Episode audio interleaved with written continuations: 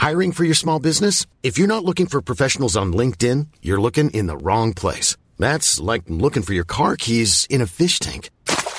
LinkedIn helps you hire professionals you can't find anywhere else, even those who aren't actively searching for a new job but might be open to the perfect role. In a given month, over 70% of LinkedIn users don't even visit other leading job sites. So start looking in the right place. With LinkedIn, you can hire professionals like a professional. Post your free job on linkedin.com slash spoken today.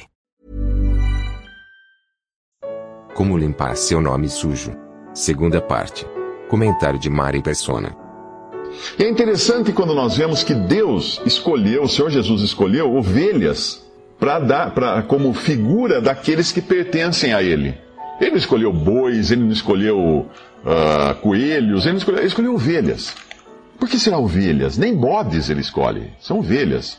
Eu tive lá, quando eu morei lá em Alto Paraíso, em Goiás, eu tive três ovelhas. Eu posso, eu posso atestar para vocês que a ovelha é o bicho mais burro que existe. É o animal mais indefeso, mais bobo, mais incapaz que eu já conheci. Porque os cachorros atacavam, às vezes, os cachorros começavam a latir para a ovelha, ela não faz nada.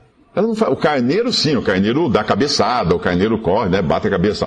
Mas a ovelha, ela não faz absolutamente nada, ela fica bé, bé, bé, bé, ela fica ali parada no lugar, não corre, não faz nada, e fica ali, ela não tem reação. Ela é indefesa, ela é incapaz, ela é totalmente incapaz. Se não tem o pastor para cuidar da ovelha, ou até o carneiro, né, num, num rebanho selvagem, a ovelha, ela é incapaz. E quando Cristo escolheu ovelhas como exemplo daqueles que pertencem a Ele, Ele quis exa dizer exatamente isso. Pessoas incapazes, totalmente incapacitadas, que precisam de um pastor. Por isso Ele escolheu ovelhas. E Ele quer dar o nome para essas ovelhas. Não o nome delas, mas um nome de reputação para elas. Porque são dele as ovelhas. As ovelhas que pertencem a ele são deles e ele chama elas por nome. E pensando em que nome talvez Deus queira dar para as pessoas, eu encontrei uma passagem no Antigo Testamento, é, no segundo livro de Crônicas, eu vou só ler a passagem aqui, que diz o seguinte: O meu povo que se chama pelo meu nome. É uma passagem que ele fala: se o, se o meu povo que se chama pelo meu nome se arrepender, etc., ele voltar-se a mim e tal. O meu povo que se chama pelo meu nome. O que, o que significava isso?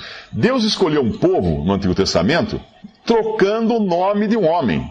Um homem que chamava-se Jacó, Deus pegou e trocou o nome dele para Israel. Deus deu um nome para esse povo, porque ia passar a pertencer a Deus esse povo. Mas não só o nome de Israel seria o importante, mas o nome de Deus estaria sobre esse povo.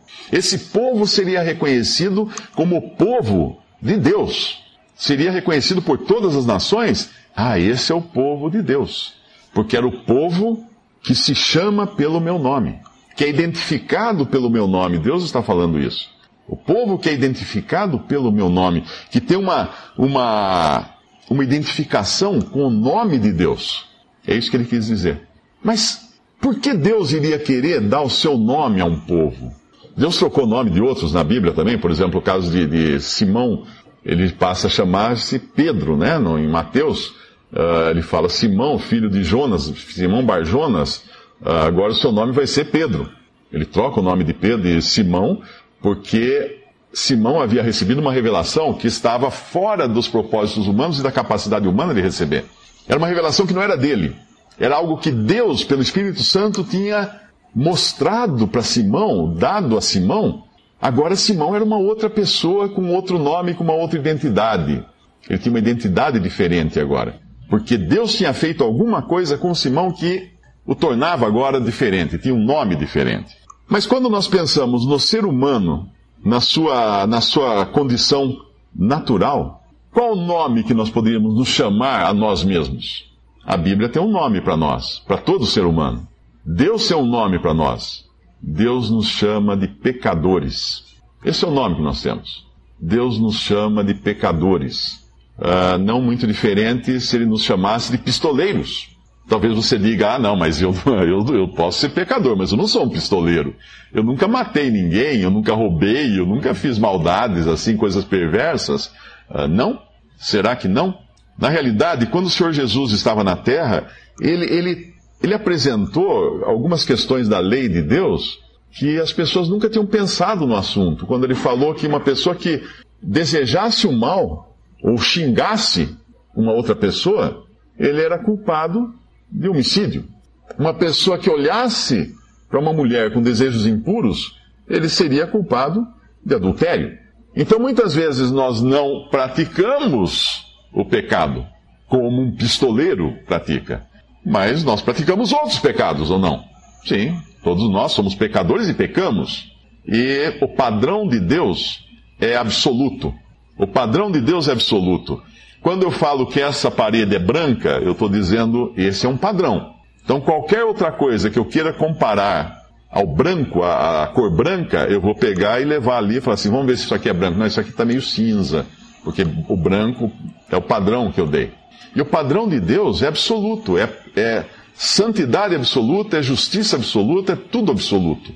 E se nós nos, comparar, nos compararmos ao padrão de Deus, nós estamos em falta. Nós estamos em falta, como, como a voz, como a, a, a, o letreiro que apareceu na parede de um rei no Antigo Testamento, pesado fosse na balança e achado em falta. Eu pergunto aqui, se alguém nos pesar na balança da justiça de Deus, da, da, da, da perfeição de Deus, eu pergunto, todos aqui vão assinalar que está ok? Vai aparecer, não, esse aqui está legal, está todo mundo legal aqui na balança? Ah, falta só um pouquinho. Ah, então não está. Não está. Para o padrão de Deus não está. Se nós temos um, um, um recorde, por exemplo, nas Olimpíadas, a Olimpíada tem os recordes, né? Uma pessoa pode correr, dar o máximo de si, chegar ao final da corrida. Ele quer bater o recorde. Aí alguém chega para ele assim: Amigo, você foi muito bem, mas o recorde permanece ainda com aquele outro. Você não atingiu a, o, o tempo para bater o recorde. E nós nunca atingimos o tempo de Deus. O recorde que Deus estabeleceu nós não atingimos. Um homem apenas conseguiu. Esse homem é o Filho de Deus que veio ao mundo, se fez carne, sem pecado, nasceu, nasceu de uma virgem, veio, andou aqui e mostrou: olha quem é o padrão. É Cristo, Jesus. Esse é o padrão. Aí você poderia, talvez, em muitas religiões que tem por aí, que vão dizer assim: não, você tem que então andar como Cristo andou nesse mundo, que você sendo como Jesus, você vai poder ir para o céu. Eu pergunto: alguém aqui consegue ser como Jesus? Apenas os hipócritas. Porque eles vão dizer que são ou vão querer parecer que são. Porque existe uma grande diferença: Jesus não tinha pecado. Ele não tinha pecado. E nós temos, porque nós nascemos pecadores. E ainda que a gente falasse assim, não, mas eu nunca pratiquei nenhum pecado, primeiro a gente estaria mentindo, né? Porque não há quem não peque, a Bíblia fala. Não há homem que não peque.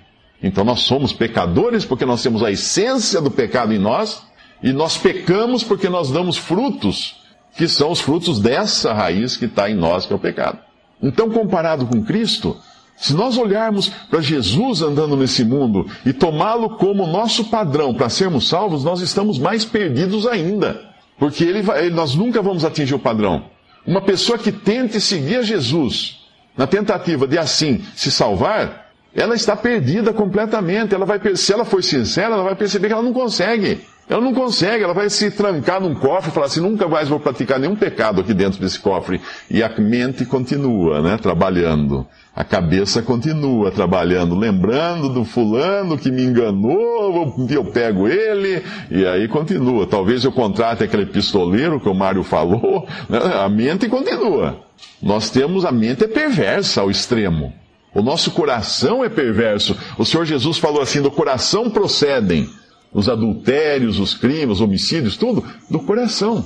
Aí vem alguém, uma religião qualquer, vem lá um guru, fala assim: siga o seu coração. Olha que coisa linda, né? Siga o seu coração. Siga aquilo de onde provém tudo que há de mal no ser humano, é o que ele está dizendo para você. Siga o seu coração para você ver onde você vai parar. Você vai estar mais condenado do que, do que nunca. Essa é, a, essa é a verdade. Mas Deus, então, enviou seu Filho ao mundo para nos salvar. Dando exemplo? Não, porque pelo exemplo dele nós não podemos ser salvos. Ele nos enviou eh, o seu Filho, primeiro para mostrar para mostrar dizendo assim: Olha quem eu enviei para salvar vocês. Impecável, sem pecado, sem culpa, sem nada, nome absolutamente limpo. Esse tem crédito em toda a praça. Esse ninguém pode falar nada dele. Tem um momento em que o Senhor Jesus encontra com os fariseus, que eram os religiosos da sua época, ele pergunta: Quem me convence de pecado? Que seria dizer: Quem pode me acusar ou me dizer, ou dizer que eu tenho algum pecado, ou que eu cometi algum pecado? Absolutamente ninguém. Ninguém, ninguém, ninguém. Ele foi o homem perfeito, caminhando nesse mundo como o homem perfeito. Em 1 Pedro, diz assim: o qual não cometeu pecado. O qual não cometeu pecado. Em outra passagem, em 1 João 3,5, fala: Ele se manifestou para tirar os nossos pecados e nele não há pecado. Mas então o que ele veio fazer? Ele veio se tornar aquilo que nós temos de pior. Ele não veio pecar. Ele não pecou jamais. Até mesmo na cruz, ele não tinha pecados. Ele não pecou na cruz. Mas existe uma passagem, talvez nós possamos abrir lá em 2 Coríntios, capítulo 5, versículo 21. Aquele que não conheceu pecado, Deus o fez pecado por nós, para que nele fôssemos feitos justiça de Deus. Essa passagem é tão profunda que é, é difícil explicar. Eu não saberia explicar totalmente essa passagem. Ela tem, ela tem uma profundidade muito grande, porque ah, nós temos sempre nos lembrar que, ainda assim na cruz, não diz que ele se tornou um pecador. Não, não é isso que diz, de maneira nenhuma. Ele nunca se tornou um pecador, porque aquelas outras passagens que eu falei, que uh, não cometeu pecado, isso em qualquer momento da sua vida, e também não há pecado nele. Ele nasce, veio ao mundo sem pecado, em semelhança da carne humana, mas sem pecado. E na cruz ele não pecou também, então ele não tinha. Mas na cruz, ele levou sobre si os nossos pecados e os pagou ali. Então o que nós precisávamos não era de um exemplo a ser seguido, nós precisávamos de um Salvador. Porque um exemplo não é um Salvador. Um exemplo não é um Salvador. Um Salvador é uma coisa, um exemplo a ser seguido é outra. Eu posso, por exemplo, entrar numa academia de natação, fazer um curso de natação e o, o instrutor é o meu exemplo. Então ele mergulha na água, sai nadando, dá as braçadas, fala, Mário, você tem que fazer assim, assim, assim. Daí eu vou do lado dele olhando falo, ah, tá bom, estou imitando você. Então agora eu estou nadando da mesma maneira, o estilo, e vou treinando para cada vez me parecer mais com o meu mestre, com o meu exemplo. Porque ele é o meu exemplo. Mas Cristo é Salvador. Salvador. Esse meu exemplo da piscina, esse nadador, ele só poderia ser meu Salvador se eu estivesse me afogando.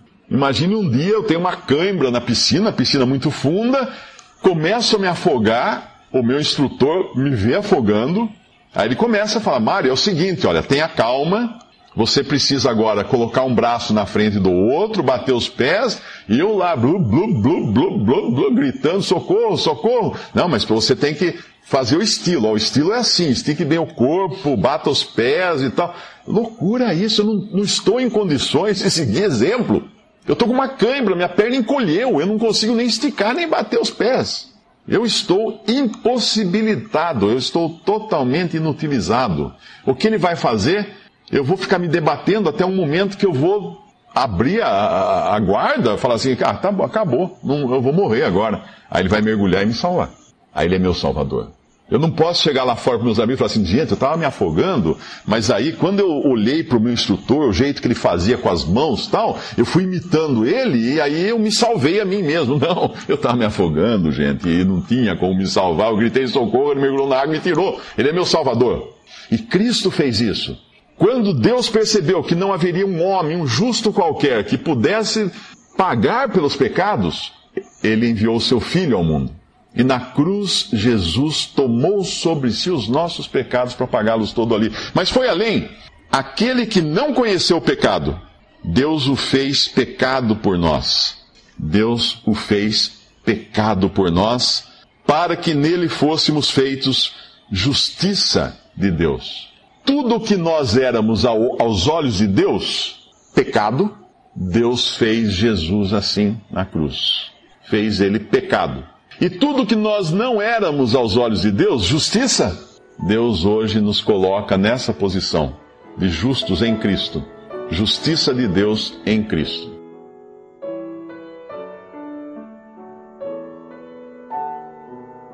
Visite respondi.com.br. Visite também 3minutos.net.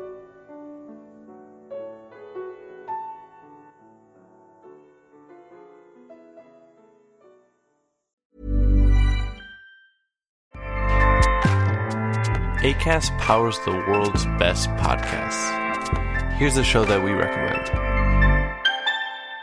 The Real Housewives is a guilty pleasure for most, but if you're looking to not feel guilty about that pleasure, tune in to Everything Iconic with me, Danny Pellegrino, where I break down all the messy moments and behind the scenes antics of Bravo's popular franchise. And on Everything Iconic, I also interview celebrity guests like Kelly Ripa, Kiki Palmer, Drew Barrymore, Cameron Diaz, and more about their guilty pleasures, their past work, and so much more.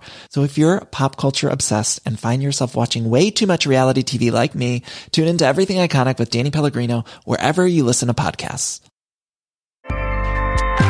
ACAST helps creators launch, grow, and monetize their podcasts everywhere.